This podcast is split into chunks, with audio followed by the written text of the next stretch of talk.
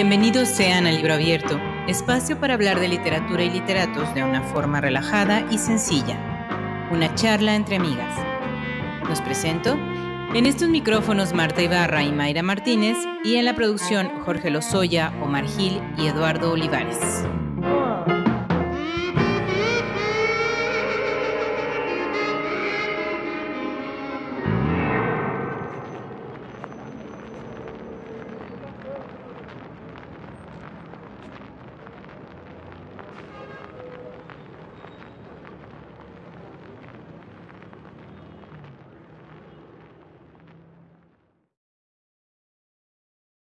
La historia de la humanidad está hecha de finos hilos que se entrelazan a través del tiempo. En ocasiones, los tejidos parecen desgarrarse, pero al final nos permiten ver a través de ellos la resiliencia y la capacidad de reinvención que tenemos cada uno. El mundo está hecho de guerras y migraciones forzadas. Nuestro libro invitado nos cuenta una historia familiar en la que los personajes se reinventan una y otra vez a través de sus circunstancias y se aferran a sus raíces mutiladas en las que buscan encontrarse. Y con este fragmento, comenzamos.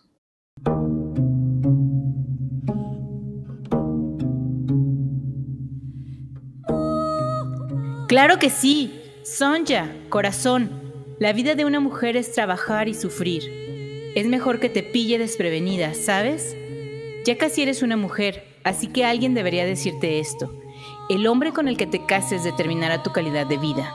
Un buen hombre te dará una vida decente, pero junto a un hombre malo vivirás un infierno. Sea como sea, espera siempre sufrir y sigue trabajando duro. Nadie se preocupa de las pobres mujeres, solo nosotras mismas.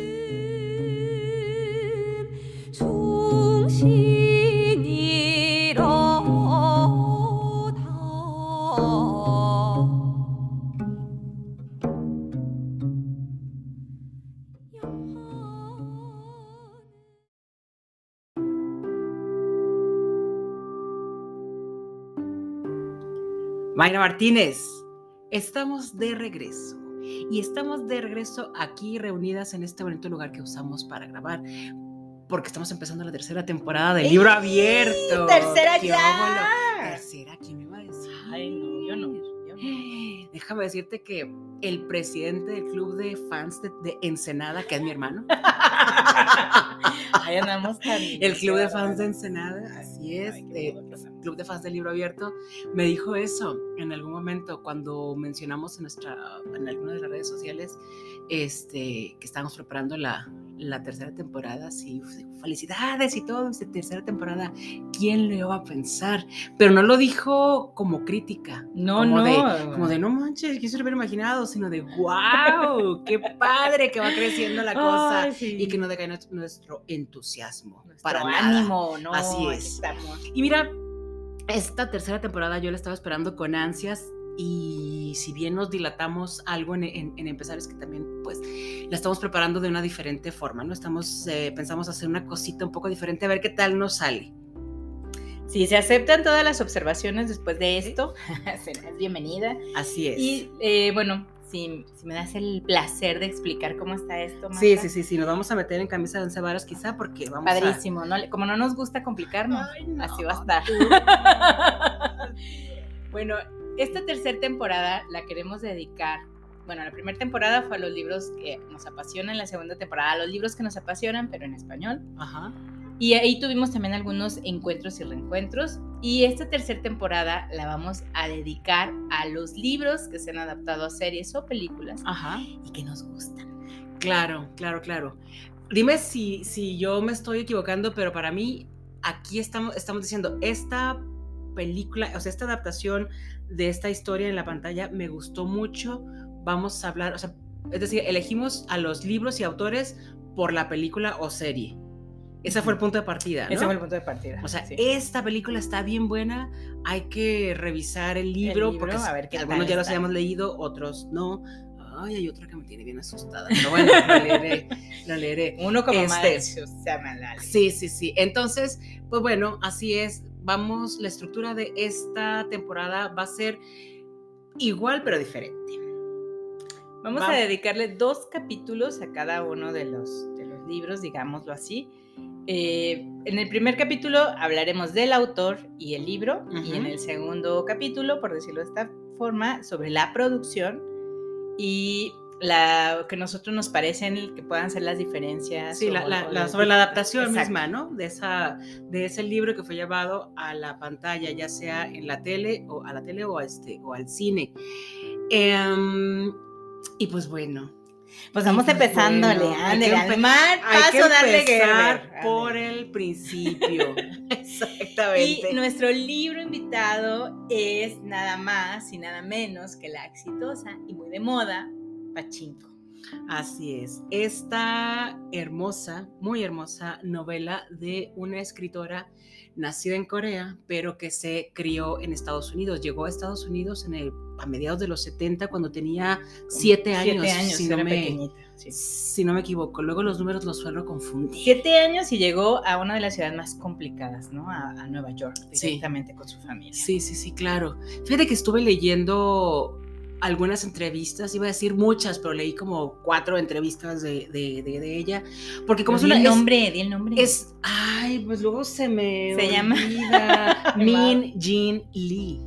Min Jin Lee. Es que ah, ya me he familiarizado en los últimos años con el mundo creativo este, coreano, eh, sobre todo de lo que está en la pantalla, ¿no? Series y, películas. Pero luego yo me aprendo los nombres de acuerdo al personaje que hicieron. Entonces, ay, no, Marta. Pues no son ya, ¿verdad? Que es la, la, personaje principal. No, no, no. Es Min Jin Lee, es una escritora.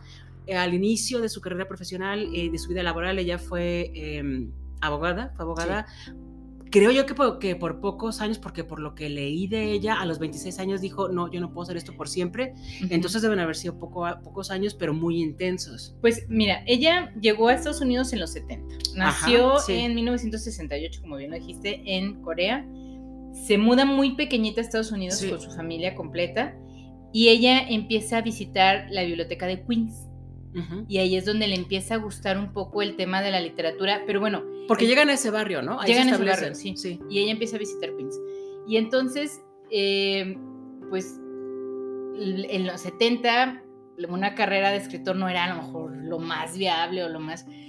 No, y entonces ella empieza a estudiar efectivamente en la universidad eh, y eh, estudió en Yale y se, después se graduó como abogada en Georgetown. University Law Center y en el Trumbull College. Y ejerció como abogado un tiempo. Pero después tuvo problemas de salud por estrés, por diferentes circunstancias, y ella decide que no era lo que quería. Sí, sí, sí, sí.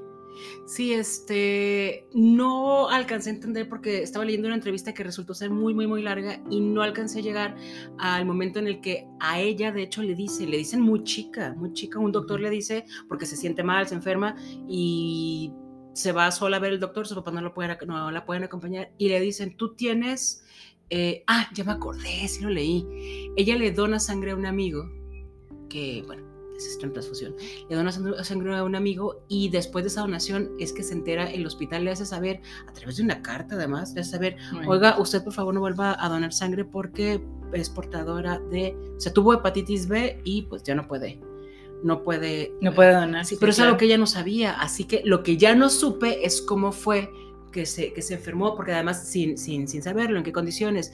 Pero más trágico aún, el doctor que, que, ella fue a ver porque se empezó a sentir mal en algún momento de su vida, le dijo, es que usted por este problema que tuvo, en cualquier momento, ya sea en sus 20 o sus 30, pues le va a pegar cáncer. Sí. Le va a pegar cáncer, lo más seguro es que se muera. Ni modo, así va a la cosa, ¿cómo la ve? y ella dijo, pues, ah, bueno, pues bueno, porque, porque en, la entrevista ella dice, pues es que ¿qué otra cosa puede decir? Ok. Te están dando una sentencia O sea, me están diciendo que digas, ay, no, hay que cambiarle. Sí, claro, o sea, no me está preguntando qué quiero, qué sabor me gusta, me está diciendo, esto va a pasar, así, así, esa. ¿Cómo la veo? Ah, bueno, no es que me hubiera dado gusto, es que no tenía otra cosa que, que contestar. ¿Helado de chocolate o chocolate? No, pues chocolate, gracias. sí, sí, sí, sí, sí. Pero bueno, fíjate que eh, eh, leí cosas bastante interesantes, algunas, algunas divertidas acerca de su vida. Eh, las entrevistas pues te dan mucha carnita, ¿no? Porque la gente dice mucho de, sí, misma. de, sí misma. ella llegó a los siete años, llegó y una cosa muy, muy, muy chistosa que ni siquiera supo explicar porque dice que cuando se bajó del avión se llevó una gran... eh, yo pensé que era decepción, pero yo nunca utilizo la palabra decepción, pero fue, fue una sorpresa y, y le costó superarlo porque ella pensaba que en cuanto se abriera el avión lo que iba a ver era algo así como Disney. Entonces que iba a ver a las chicas Mickey vestidas como princesas, más bien la cosa de las princesas. Y dice, no sé, no sé por qué me esperaba eso, pero yo juraba que al abrir el avión, toda la gente que me, que me iba a encontrar ahí, lo primero que iba a ver era un gran vestido, una chica con tiara o algo así, y no había nada de eso. Entonces yo decía, bueno, pues es que esto se parece mucho al lugar de donde yo vengo, así se viste la gente, o así se ve la gente, ¿no? O sea, fuera de los rasgos propios del, del lugar, Sí, de su lugar. sí, sí, claro. o sea, era como, pues esto es igual. Entonces eso fue el primer gran choque. El segundo gran choque fue que sus papás, ellos tenían una vida cómoda, tranquila, su mamá no tenía que trabajar. No, Solamente no, no, con el solo sueldo, trabajaba el papá. con el sueldo de Ujú. su papá era, era suficiente. Y al llegar a Estados Unidos, los dos tuvieron que trabajar, Sí, pusieron no una tienda mismo. porque no era lo mismo. Y aún así era, era difícil. Sí, porque el barrio que llegó era un barrio popular, o sea, pues Sí, es un sí, barrio sí, sí. popular, No, y es una ciudad cara. Sí, claro. Es una Nueva ciudad York, cara sí. y además de que es una ciudad que históricamente ha sido poblada, eh, habitada y recibe todo el tiempo a mucha gente de otros países, pues sigue siendo una ciudad hostil para los, para los inmigrantes. Y eso es algo con lo que ella, a lo que ella se tuvo que enfrentar desde muy chica, a vivir con un temor que no terminaba de entender, un temor de parte de sus papás, de que algo pudiera pasar, porque había hostilidad. Sí. Y la hostilidad, yo no sé si sigue creciendo, o simple- si crece o simplemente es más, este, se expresa así, sin ningún, con mucho desempacho, sí, o sea, con mucho, sin ningún empacho, perdón. Así como que me vale, sí, sí, yo soy racista y qué. Sí, O sea, como que es la el actitud de la- racismo- de la el racismo gente. es un tema muy difícil, más sobre todo, y me parece que cuando, pues el tema de la migración, que estamos en todos lados, todo Sí. mundo, o sea, y que sigamos siendo racistas, pues es una cosa bastante retrógrada. Pero y además, el, un racista, pues no se detiene ante nada, ¿no? Y en este caso ella era una niña Sí, cuando eso sucedía, entonces sí debe de haber Y- sido muy abrumador. Y, y menciona que si bien nunca le sucedió algo, o sea, y que ella creció siendo una persona optimista y que lo sigue siendo ahorita, sus, creo que tiene como 53 años, 53, 54 años. eh, ah, no, si es del 68, tiene un poquito No, más. tiene un poco más. Sí. Eh, pero bueno, este sí, sí sigue pensando en, en- en esto que tiene que ver con ser un inmigrante viviendo en un país que no importa que tenga casi toda su vida viviendo ahí, sigue siendo ajena. Y su trabajo como escritora tiene mucho que ver con esto, conocer de ningún lado, ¿no? Extrañar un lugar que no Al que no pertenece. al que no perteneces, o sea, que fue tuyo, pero ya no perteneces, y estar en un lugar que te gusta mucho, lo aprecias, pero que lo valoras perteneces. y al que la gente también te sigue haciendo sentir que no, Que no perteneces. Que no perteneces. Y eso se refleja mucho en sus novelas. Ah, 100%. y sobre todo en Pachinko. 100%. Pero eh, su primer novela es.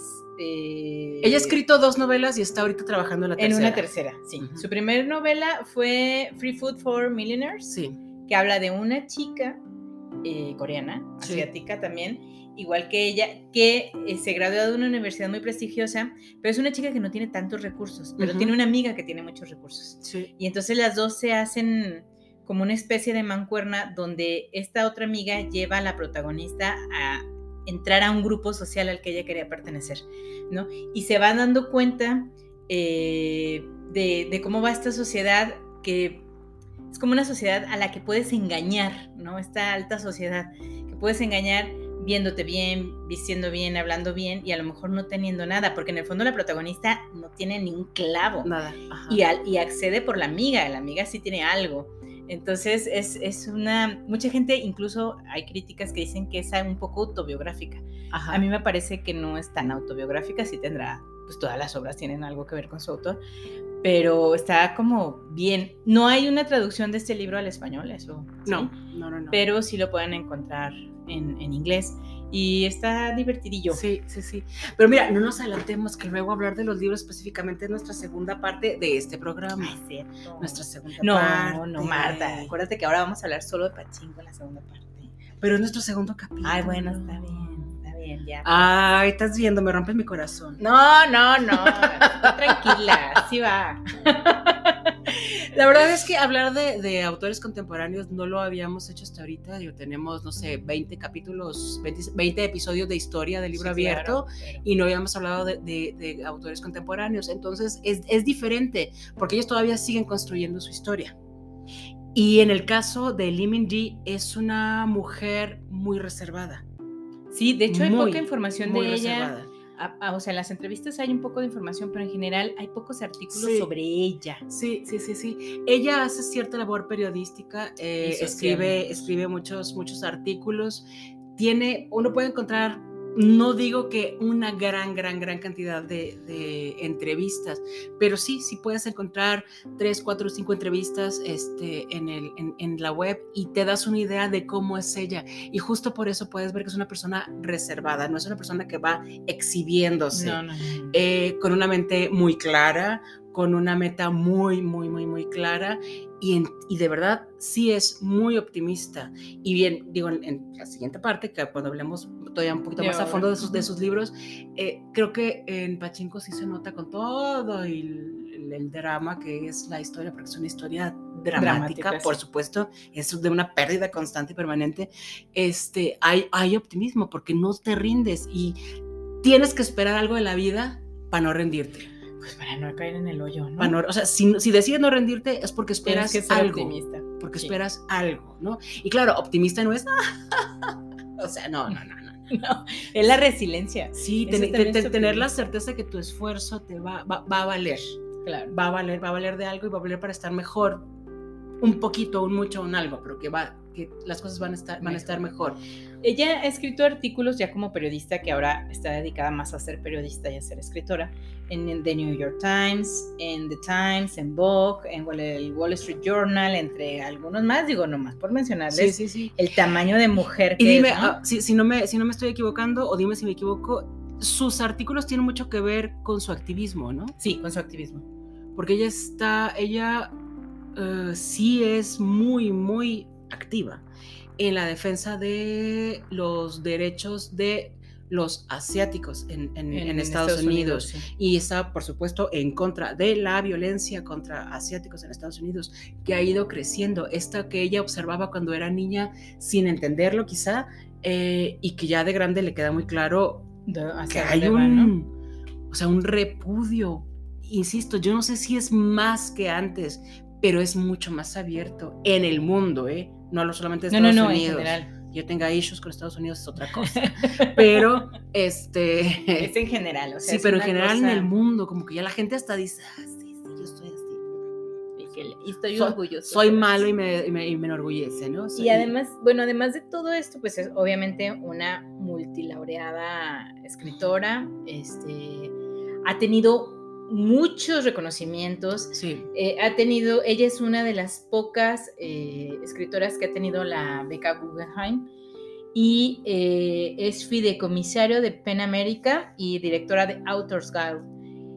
Entonces, es una mujer que más allá de los libros y de, lo que ella hace, también tiene un activismo importante. Sí. Tiene muchísima calidad. Sus libros siempre han estado en el top ¿no? De, los, de, las, de las listas de libros a leer. Y pues como bien lo dices, es una mujer reservada, ¿no? Que sin hacer a lo mejor mucho hablar de mucho ruido sobre ella misma, ha tenido una repercusión muy importante en su trabajo durante un montón de años. sí, o sea, no vive encerrada, no, pero, es, pero no se exhibe. Exacto. No se exhibe. Pero no es así como, ay, no, no salgo de mi casa. No, no, no, no. No, sí, pero no, no es Pareciera ser, de hecho, hasta fácil, ¿no? Fácil como de conversar con ella. Pareciera por, lo, por las entrevistas que leímos y, todo esto. Pero sí, no es alguien que se, que se exhibe. Es muy. O sea, las intervenciones que ella tiene en redes sociales son muy concretas, tienen que ver con sus opiniones acerca de ciertos hechos, con esto que ella defiende, el activismo que tiene eh, para para erradicar la violencia y este repudio hacia los hacia asiáticos. Repudio que es una palabra demasiado fuerte, pero sí, violencia hacia los asiáticos en Estados Unidos concretamente. Y también algo importante, eh, si bien no es que se no es que no es que lo de lo, que ella haga es un activismo, ¿cómo decirte? donde donde pelee o anule lo que tiene que ver con los estándares, estándares de belleza en Corea, en Corea principalmente pero ella habla, eh, también hace referencia a los estándares de belleza en el mundo que eh, también este, se manifiesta acerca de eso, de lo absurdos que son los estándares de belleza, lo ridículos e inalcanzables, y cómo esto sume en la tristeza, la depresión, la desesperación a tanta gente, toda la gente. Pero además es todo el tema de alcanzar, eh, tener el mejor bolso, tener el mejor calzado, tener el más no sé qué. O sea, es todo esto que si sume a la sociedad, estas, sobre todo los asiáticos, son muy, pues como, ¿qué será, Marta? O sea, ellos mismos se exigen un montón de cosas todo el tiempo y compiten todo el tiempo y ella también pues ha hablado al respecto. Sí, sí, sí, de, lo dañino que es esto y habla de cómo esto daña, eh, digo, a los adultos que no importemos, pero cómo la gente que está en formación, las personas que están en formación, o sea, los niños, sobre todo los adolescentes, eh, están tan vulnerables ante esta idea deformada de de cómo, de, lo que es importante, ¿no? Que es, que es importante verte de determinada forma. Sí. Y ella creo que lo aborda muy bien. Sí, sí, sí, lo hace, muy bien. Ay, y digo, no, creo que vamos avanzando muy rápido. este, este, tiempo va a, avanza más rápido. Este año el tiempo va más rápido. Eh, pero te quiero platicar que quizá lo leíste un par de, un par de cosas sobre ella. Una es una anécdota que me encantó, me encantó, me encantó justo antes de que ella entrara a la universidad, así como lo platica ella, igual y es un pelín de ficción en cuanto a las fechas, pero ella dice que un día antes de que se fuera a la, a la universidad, pues iba a emigrar, ¿no? Ya no iba a estar ahí en su barrio, al menos, no sé si en la ciudad, pero en su barrio ya no. Bueno, es que estaba en Yale ya. Y este, eh, ella estaba trabajando, ese verano había estado trabajando en una librería. Y como ella es una persona reservada, eh, ella estaba en una caja, había varias cajas en esa librería, debe, haber sido una librería muy grande. Ella estaba en la, en la caja más escondida, porque seguramente porque no Para de, esas, de esas personas que, que, que, sacan conversación y que hablan y hasta que sin quererlo terminan vendiéndote más de lo que tú pensabas, ¿no? Como, cliente. Entonces yo estaba, e, ella decía, yo estaba en, sí, estaba en, en, esa caja a la que nadie iba y que parecía ser la que todo el mundo, ah, ya no quiero estar en el, lugar apestado. Pues resulta que justo por estar en el lugar apestado, de repente ella estaba viendo algo y, y, por el rabillo del ojo así por un ladito vio que se acercó una persona chiquita, menudita, pero ella alcanzó a distinguir que era alguien bello, o sea, era muy imponente.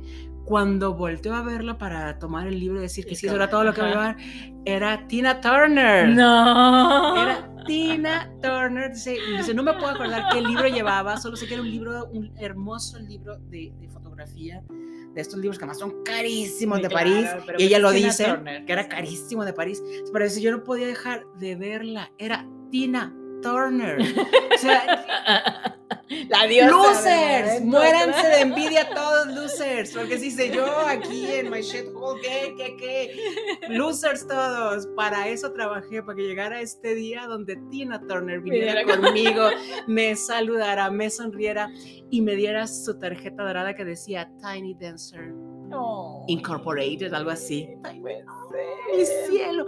Me dice, y era muy chiquita. Yo pensaba que era una mujer altísima, pero era muy chiquita. Yo le cobré a ti. me parece, me pareció fascinante pues porque me puedo, me puedo ver yo reaccionando igual. Ah, bueno, con oh, Tina Turner, sí, qué emoción, qué emoción es, es increíblemente bella. Bueno, otra, otra que yo tengo ahí otra, otro dato curioso es que Barack Obama, el expresidente de Estados Unidos, eh, dijo que la obra de Pachinko era una poderosa historia sobre resiliencia y compasión, ¿no?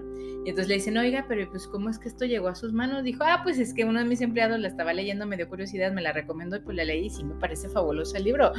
no, o sea, en ese momento el presidente de Estados Unidos emitió un comentario público sobre la obra de mi Claro. Porque la, ¿cuándo se publicó su, su libro? ¿A finales de qué? 2017. 2017, fíjate. Oye, y, se me hace que apenas el año pasado se tradujo al coreano.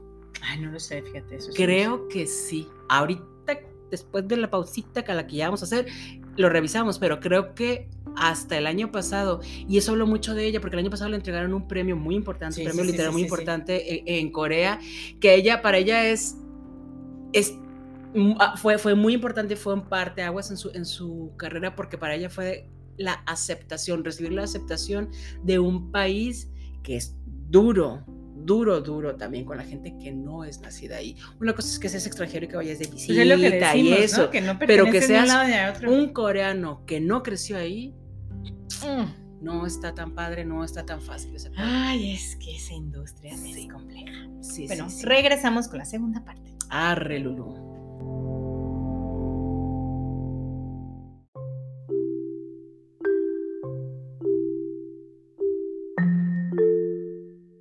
Listo, Martís, volvemos con la segunda parte. De nuestro primer episodio de la tercera temporada. episodio 1. Vamos a estar como las la guerra de las galaxias. Como la guerra de las galaxias. Episodio 1, 2, 3, 4, 5860. Oh, sí.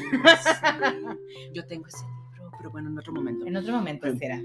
Bueno, sobre los libros de Min Jin Lee, que ya les habíamos hablado, realmente solo tiene dos libros, que es Ajá. Free Food for Millionaires y Pachinko. Y está escribiendo el tercero que se llama Ahorita te digo cómo se Hong. llama. Ay, ¿cómo se llama? ¿Cómo- esta- esta- es una American Hangul. Hang. Hang Won. Hang. Ajá, y además está trabajando en una obra de no ficción que se llama Name Recognition. Ok. Ahora, estas tres novelas que les mencionamos, las dos que ya están escritas y la de American Hangwon, son una trilogía. Una Ujú. trilogía que habla tal cual de coreanos que tuvieron que dejar Que su, su, su- Por su diferentes país. circunstancias. Su país. Ajá. Y que tienen mucho que ver con su vida. O sea, Sí. tal cual, es su vida, ¿no? Sí, pues es que, Diferentes circunstancias, pero es. como les decíamos al principio, la vida y la historia de este mundo está hecha de migraciones. y Ajá, eso es sí, sí. innegable. Si, si todos nos hiciéramos una pruebita para ver de dónde viene nuestra sangre, nos daremos cuenta Pues que de, tenemos de, de de por donde- todos de lados. donde puedas agarrar, ¿no? Agarras. Claro, sí, sí, sí, de por Entonces, todos. bueno, de pero la gente luego no se da cuenta de eso. Es muy tonta, pero La raza. Eh, la raza. Algo que me gustó mucho de este libro, de, porque vamos a dedicarnos obviamente a Pachinko, porque vamos sobre, Sí, sí, sí, es, ¿no? el, es el libro protagonista. Sí, pero- Ese, es chido. Sí, sí, pero. Eh, entonces, bueno, Pachinko está ambientada a mediados, um, no, que será a principios, ¿no? Del siglo XX. sí, sí, sí, sí. Porque empieza en 1911 y termina en 1989. Sí, Entonces, estás hablando de un libro que abarca 79 años. sí, sí, sí. Es un chorro de tiempo, Marta. Y cuenta la historia de cuántas generaciones, ¿cuatro? cuatro. Cuatro generaciones. Sí, porque es la mamá de Sonja, Sonja, sus hijos y sus nietos. Nietos, ajá, sí. Entonces, eh, ellos viven a través de la historia de, desde la mamá, cómo era pues la época antes de, de, o sea, de antes de la ocupación japonesa, la ocupación japonesa, la Segunda Guerra Mundial, eh, el cómo pueden regresar a Corea, pero ya no hay a dónde regresar a Corea. Ujú. ¿no? Y además la migración que se empieza a hacer desde Asia a América. Sí. Entonces, eh, son, son este, este- sobre esa historia en general es cómo se mueven los personajes. Eh, ¿Cómo se le ocurrió un poco la idea a Min Jin Lee de escribir Pachinko? Bueno, fue, y ella lo dice en sus agradecimientos, tampoco es que le estemos diciendo ninguna mentira, eh, en un viaje que ella hace empieza un eh, un misionero americano a contar una historia de... En este tiempo, eh, Estados Unidos se da la tarea de mandar misioneros religiosos a través de Asia, pues obviamente para ganar adeptos, ¿no? A la, a la religión. Y entonces empieza a escuchar muchas historias y eh, los coreanos que tuvieron que emigrar a Japón para sobrevivir tal cual, pues no eran reconocidos como ciudadanos, incluso si, hubieran, si habían nacido ahí. Ellos tenían una palabra muy despectiva que se llamaba eh, sanichi, no sé si lo estoy diciendo bien, pero era para, des- para, pues desprestigiar a la gente, ¿no? Que no eras un japonés, Sí. tampoco eras un coreano, eras un sanichi.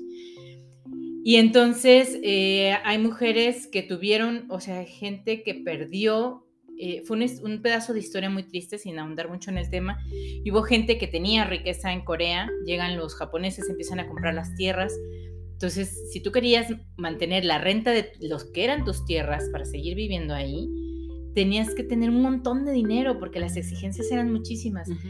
Y a veces no había más posibilidades de que mandar a tu familia a Japón a, a sobrevivir en lo que Sí. pudieran, ¿no? Incluso familias coreanas que mandaron a sus hijas a prostituirse a Japón para que mandaran dinero para poder la familia seguir sobreviviendo.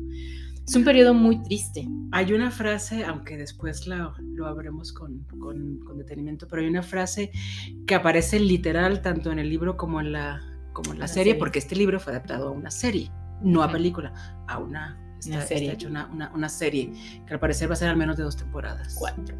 No, net. Ay, sí, eso me tiene muy agobiada. Pero bueno, díganla, digan la frase. Es esta serie que no, es esta frase que no me la sé de memoria, pero dice, en el libro dice, no olvides, o sea que hay niños, hablando de esto de las, de las niñas que se prostituyen, niños que se despiertan, o sea, era tan, tan devastadora, desoladora la situación de la población en de Corea.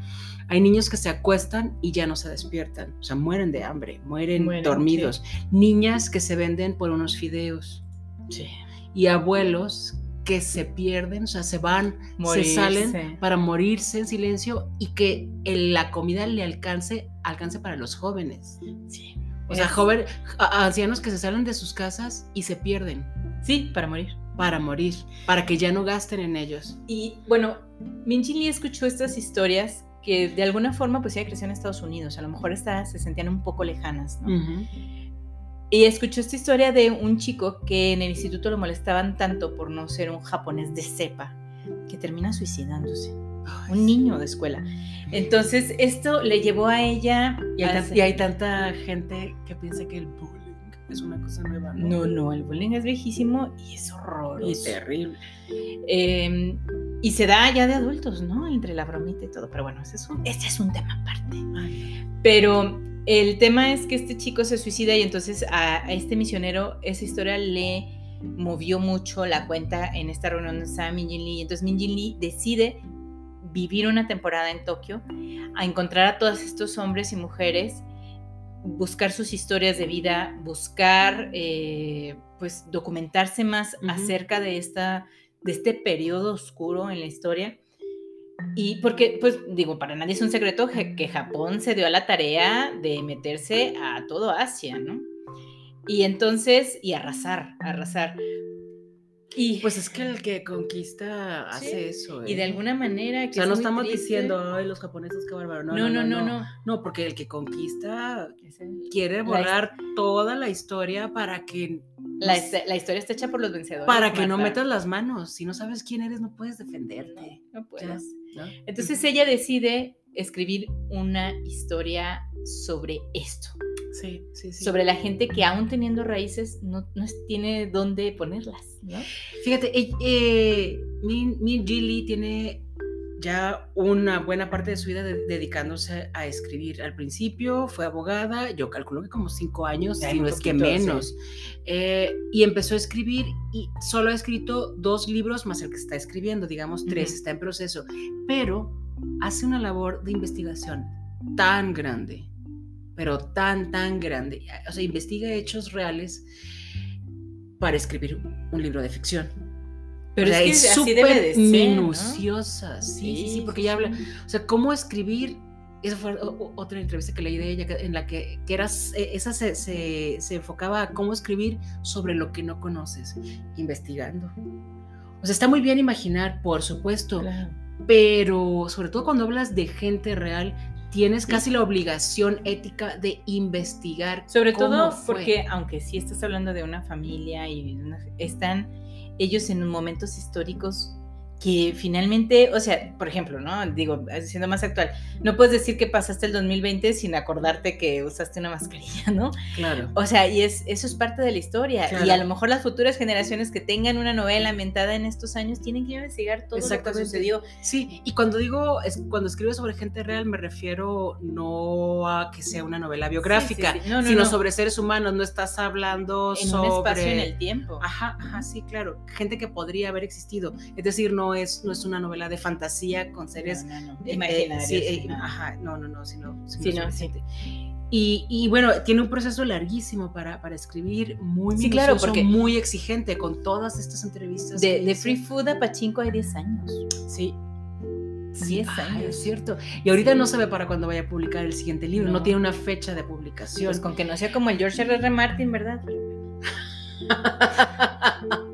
Mi corazón lo tiene clavado, Marta. Ay, no, yo ya lo ando odiando por eso y muchas cosas más. Sí, sí, sí, con sus comentarios. Ay, señor, en otro momento lo, En otro lo cri- momento. lo criticaremos porque este es el momento de la Min Ji Lee. Minji. Eh, entonces, a ver, si, si pasaron 10 años y publicó Pachinko en el 2017, pues quiere decir que en algún momento de los de ahorita 2020 y algo saldrá su tercer libro que con eso cierra esta trilogía de la que hablábamos. Yo espero que sí, porque va a estar padrísimo. Esta- este tercer libro eh, creo que va a estar muy interesante y yo pienso que va a ser el que más nos sorprenda, por lo menos a mí. No sé tú qué piensas, Mayra.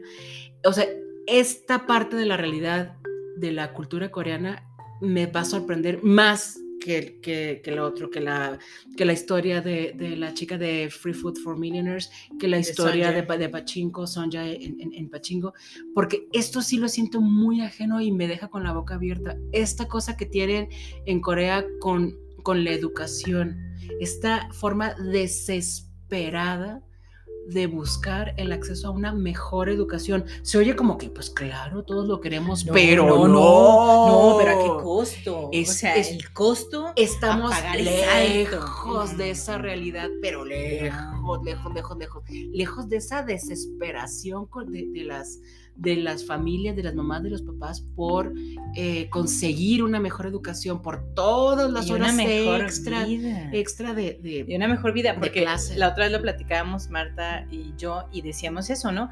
O sea, del tema de, de que cuando te presentan al fulanillo con el, o la fulanilla, es lo primero que le preguntas es, ¿en qué universidad estudiaste? Ajá, claro. ¿En ¿Y qué, empresa coreana estás trabajando? Claro. ¿no?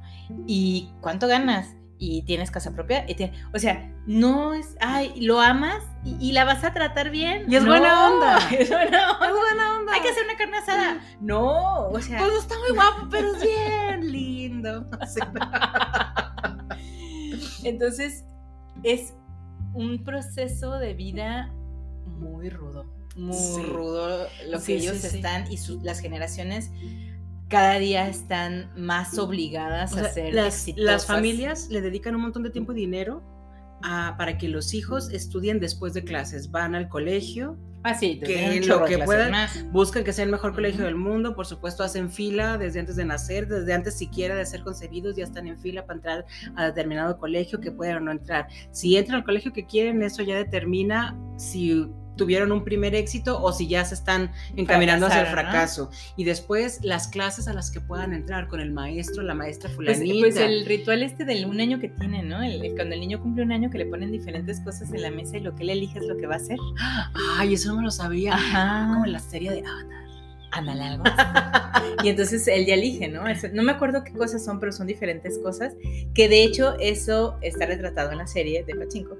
Pero es hasta el primer año, ¿no? Porque no saben si un niño va a vivir o morir después de un año. Claro. Este, Y menos en, y esos menos en esos momentos. Y entonces hasta el año les hacían como la fiestita de cumpleaños y ahí los chiquillos se agarraban, no, pues que monedas, ah, pues que va a ser millonario, ay, no, pues que una pluma, ay, que va a ser escritor, eh, o se va a dedicar al arte. Ajá. Y entonces, o sea, ¿qué tan importante es decidir el destino de tu... Ay, se agarran una tanga oh, al. Va a ser bailarina. Sí, Va a ser- o bailarín. o bailarín.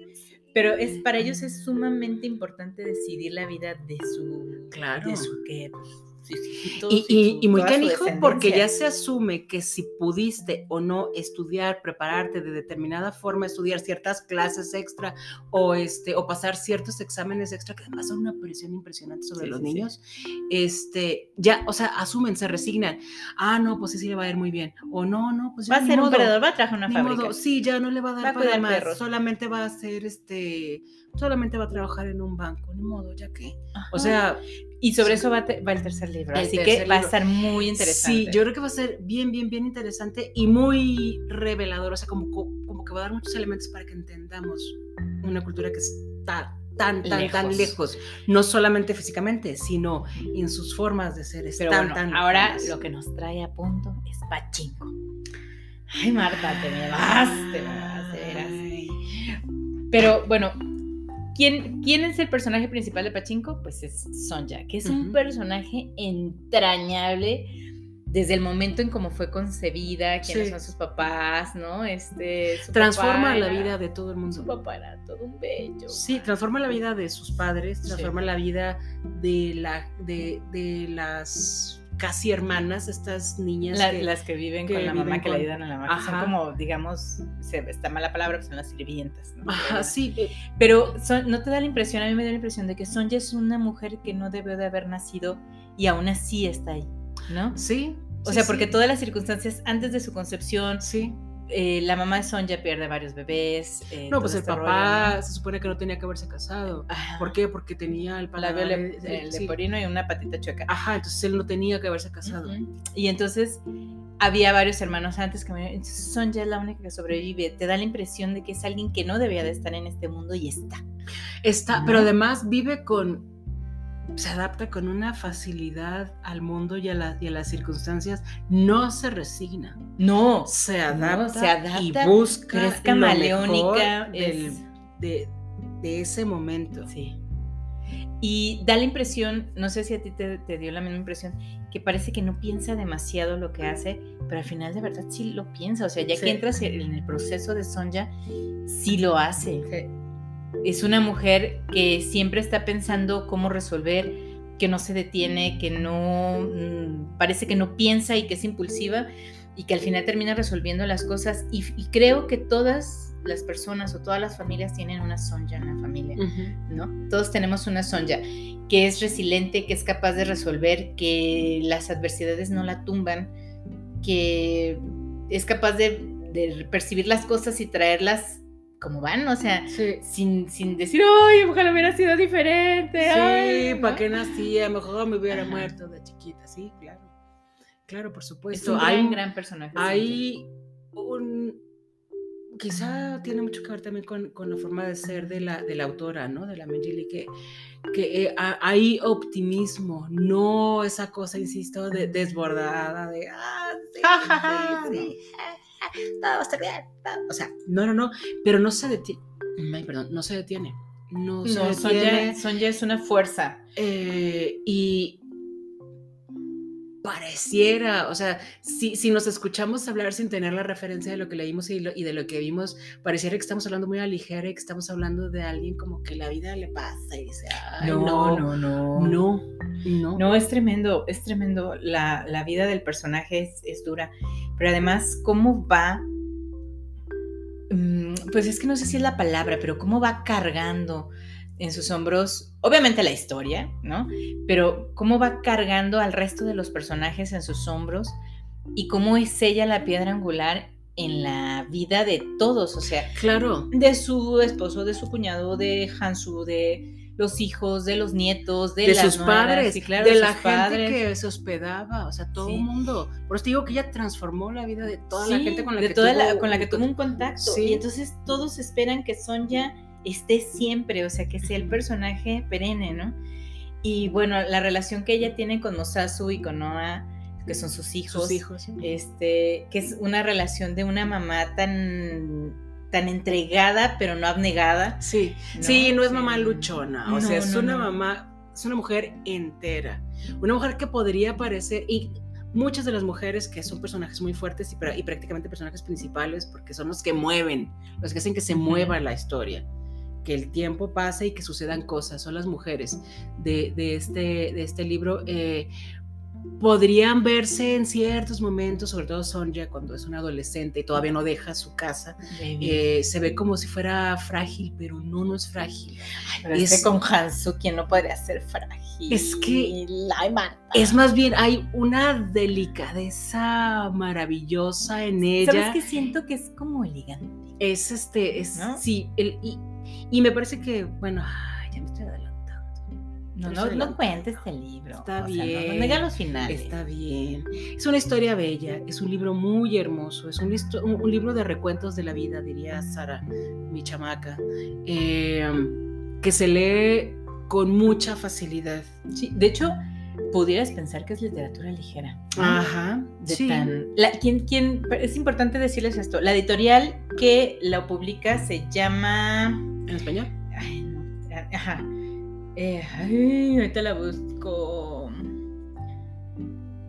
La, la, la. Quaterni. Y Quaterni es una editorial que se dedica principalmente a eh, publicar libros de asiáticos.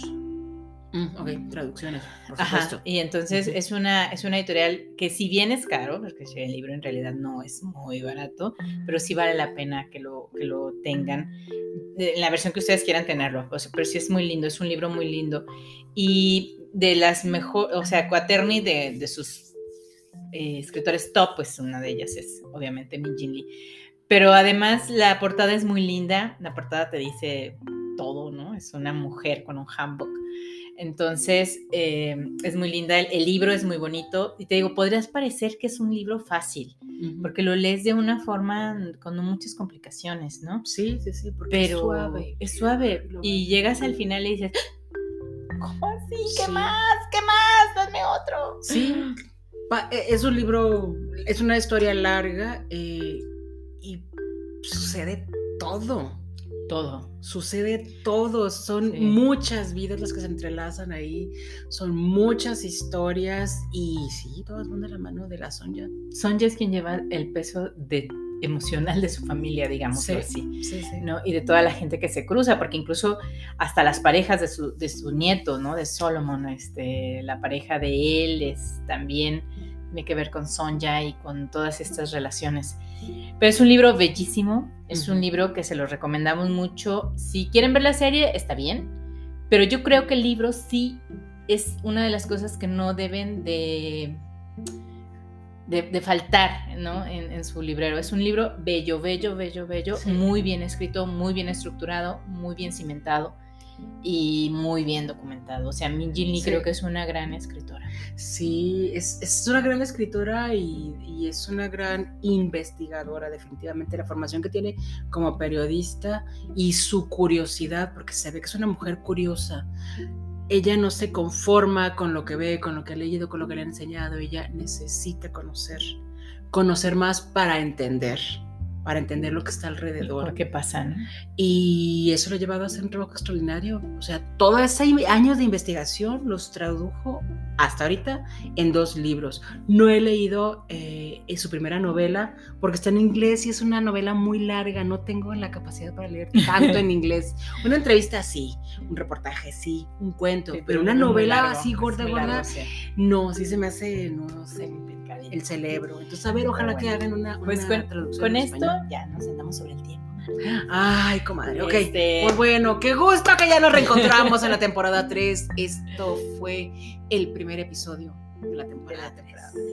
El segundo episodio lo publicaremos más o menos con una semanita más o menos de diferencia a este, así que los mantendremos en suspenso. Así es. Hasta el próximo episodio de Pachinko. Ay, nos vemos.